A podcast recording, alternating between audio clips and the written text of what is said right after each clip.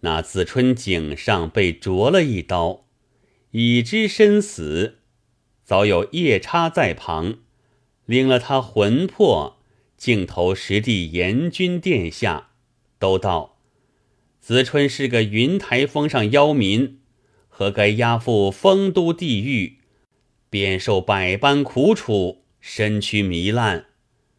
原来被夜风一吹，依然如旧，却又领子春魂魄，托生在宋州元任单府县城，叫做王劝家，做个女儿。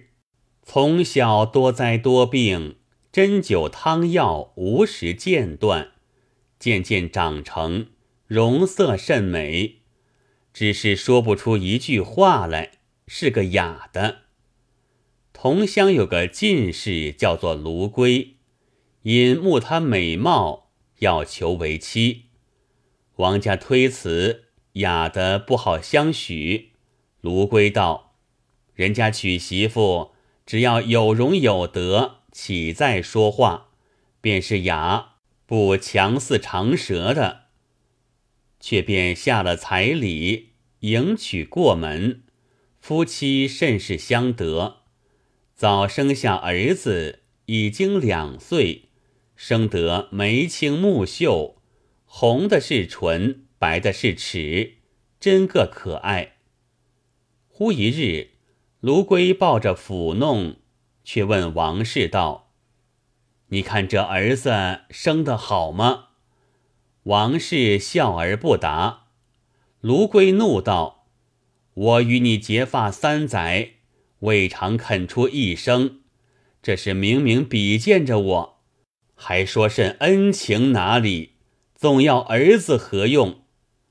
倒提着两只脚向石块上只一扑，可怜掌上明珠扑作一团肉酱。子春忘却了王家哑女儿，就是他的前身。看见儿子被丈夫活活扑死了，不生爱惜，刚叫得一个“一”字，岂知药灶里蹦出一道火光，连这一所大堂险些烧了。其实天色将明，那老者忙忙向前，提着子春的头发，将他浸在水瓮里。良久方才火熄，老者跌脚叹道：“人有七情，乃是喜怒忧惧爱恶欲。我看你六情都尽，唯有爱情未除。若再忍的一刻，我的丹药已成，和你都升仙了。今我丹药还好修炼，只是你的凡胎。”却几时脱的？可惜老大世界要寻一个仙才，难得如此。子春懊悔无地，走到堂上看那药灶时，只见中间灌着手臂大一根铁柱，不知仙药都飞在哪里去了。老者脱了衣服。跳入灶中，把刀在铁柱上刮得些药沫下来，叫子春吃了，遂打发下山。子春伏地谢罪，说道：“我杜子春不才，有负老师嘱咐，如今情愿跟着老师出家，指望哀怜弟子收留在山上吧。”老者摇手道：“我这所在，如何留得你？可速回去，不必多言。”子春道：“既然老师不允，容弟子改过自新，三年之后再来效用。”老者道：“你若修得心尽时，就在家里也好成道；若修心不尽，”便来随我，亦有何意？免之，免之。子春领命拜别下山，不择一日，已至扬州。韦氏接着问道：“那老者要你去，有何用处？”子春道：“不要说起，是我不才，负了这老翁一片美情。”韦氏问其缘故，子春道：“他是个得道之人，叫我看守丹灶，嘱咐不许开言。岂知我一时见识不定，失口叫了一个义字，把他数十年辛勤修和的丹药都弄走了。他到我再忍的一刻，他的丹药就成，连我也做了神仙。”这不是坏了他的事，连我的事也坏了。以此归来，重加修行。为是道：“你为甚却道这个义字？”子春将所见之事细细说出，夫妻不生嗟叹。自此之后，子春把天大家私丢在脑后。日夕焚香打坐，涤虑凝神，一心思想神仙路上。但遇孤孀贫苦之人，便动千动百的舍与他。虽不比当初废败，却也渐渐的食不存一。疏忽之间，又是三年。一日对韦氏说道。如今待要再往云台求见那老者，超脱尘凡，所余家私尽着够你用度。譬如我已死，不必更想念了。那为氏也是有根气的，听见子春要去，绝无半点留念，只说道：“那老者为何肯舍这许多银子送你？”明明是看你有神仙之分，故来点化，怎么还不醒的？明早要与子春饯行，岂知子春这晚题下一诗，留别为是，以钱字往云台去了。诗云：“昼兴昼败人皆笑，玄死玄生我自惊。”从今撒手离尘网，长啸一声归白云。你道子春为何不与为氏面别？只因三年斋戒，一片诚心，要从扬州步行到彼，恐怕为是差拨半当跟随，正被车马送他，故此巧的出了门去。两只脚上都走起茧子来，方才到得华州地面，上了华山，竟奔老君祠下。但见两株桂树比前越加葱翠，堂中绝无人影，连那药灶也没些踪迹。子春叹道：“一定我杜子春不该做神仙。”师傅不来点化我了。虽然如此，我发了这等一个愿心，难道不见师傅就去了不成？今日死也死在这里，断然不回去了。便住在祠内，草衣木食，整整过了三年，守那老者不见。只得跪在仙像前叩头，祈告云：“妾为弟子杜子春，下土渔民，尘凡浊骨，奔逐获利之场，迷恋声色之内，蒙本师凯发慈悲，只归大道。乃弟子未断爱情，难成正果，潜归修行。”三载如初，再叩丹台，一成不二。洗心涤虑，六根清净无为，养性修真，万缘去除都尽。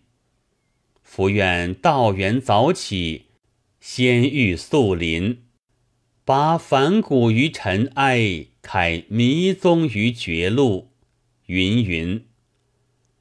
子春正在神前祷祝，忽然祠后走出一个人来，叫道：“郎君，你好至诚也。”子春听见有人说话，抬起头来看时，却正是那老者，又惊又喜，向前叩头道：“师傅，想杀我也。”弟子到此盼望三年，怎的再不能一面？老者笑道：“我与你朝夕不离，怎说三年不见？”子春道：“师傅既在此间，弟子缘何从不看见？”老者道：“你且看座上神像，比我如何？”子春连忙走进老君神像之前，定睛细看，果然与老者全无分别，乃知向来所遇即是太上老君，便伏地请罪，谢道：“弟子肉眼怎生认得？指望我师哀怜弟子早传大道。”老君笑道。我因怕汝处事日久，尘根不断，故假设七种情缘，历历示汝。今汝心下皆已清净，有何言哉？我想汉时淮西王刘安专好神仙，只敢得八公下界，与他修合丹药，炼成之日，合宅同生。连那鸡儿狗儿舔了鼎中药末，也得相随而去。至今鸡鸣天上，犬吠云间。即使你已做神仙，岂有妻子偏不得道？我有神丹三丸，特相受辱，可留其一，持归于为氏服之。叫他免堕红尘，早登子府。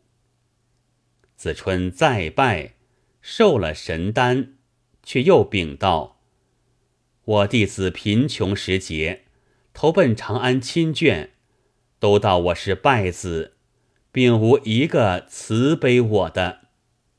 如今弟子要同妻为氏，再往长安，将城南祖居。”设为太上仙祠，祠中铸造丈六金身，供奉香火。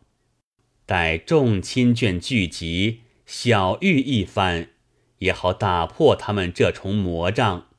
不知我师可容许我弟子否？老君赞道：“善哉善哉！汝既有此心，待今向铸成之日。”吾当显示神通，切入升天，未为晚也。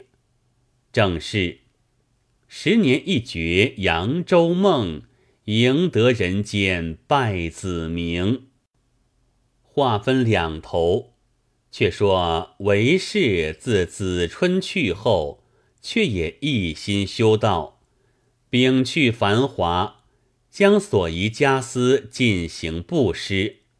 只在一个女道士观中投斋度日。满扬州人见他夫妻云游的云游，乞丐的乞丐，做出这般行径，都莫知其故。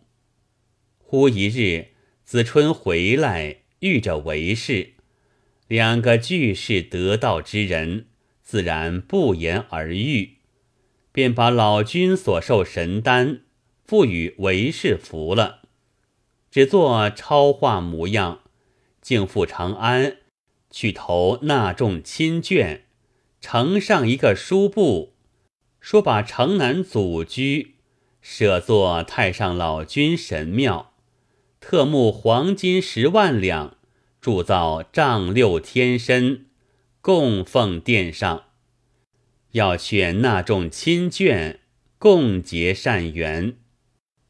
其实亲眷都笑道：“他两次得了横财，尽皆废败，这不必说了。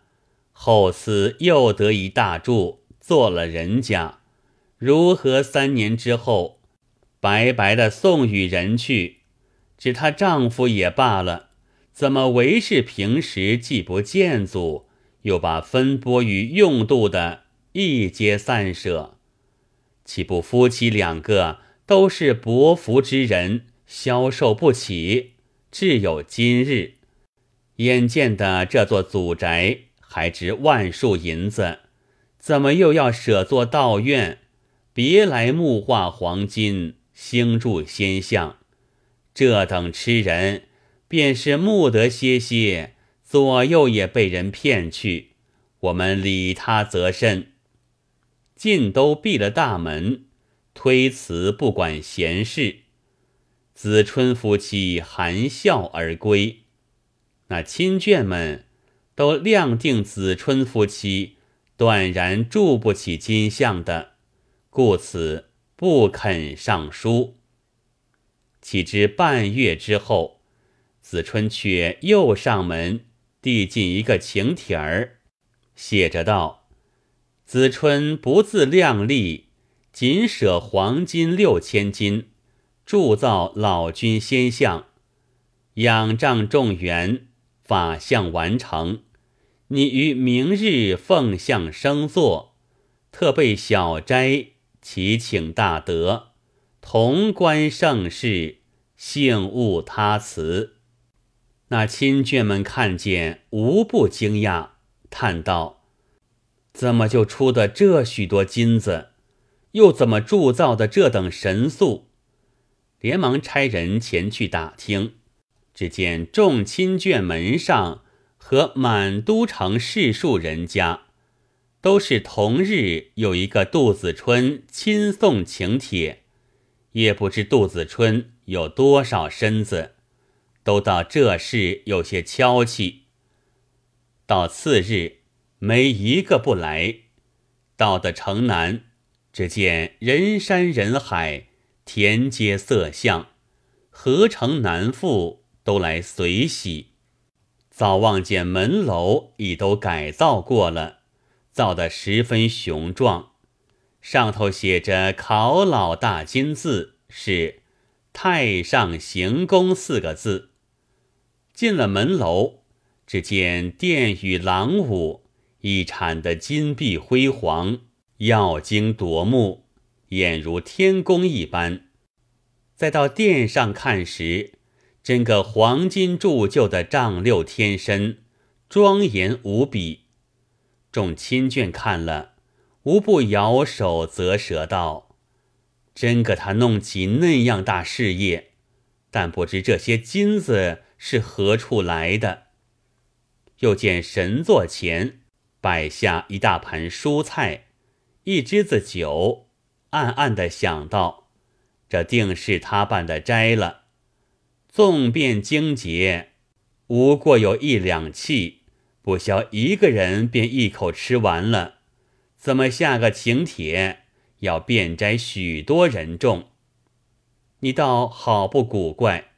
只见子春夫妇，但遇着一个到金像前瞻礼的，便捧过斋来。请他吃些，没个不吃，没个不赞道甘美。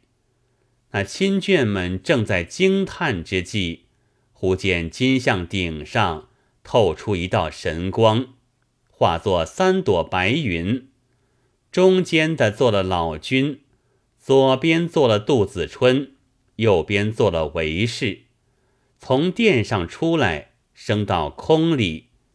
约莫离地十余丈高，只见子春举手与众人作别，说道：“横眼凡民，只知爱惜钱财，焉知大道？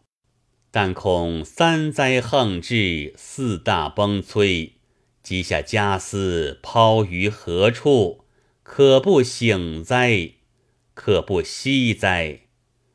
小玉方毕。”只听得一片笙箫仙乐响震虚空，惊结前倒，翻盖拥后，冉冉升天而去。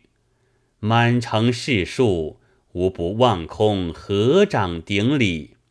有诗为证：“千金散尽贫何惜，一念归依死不移。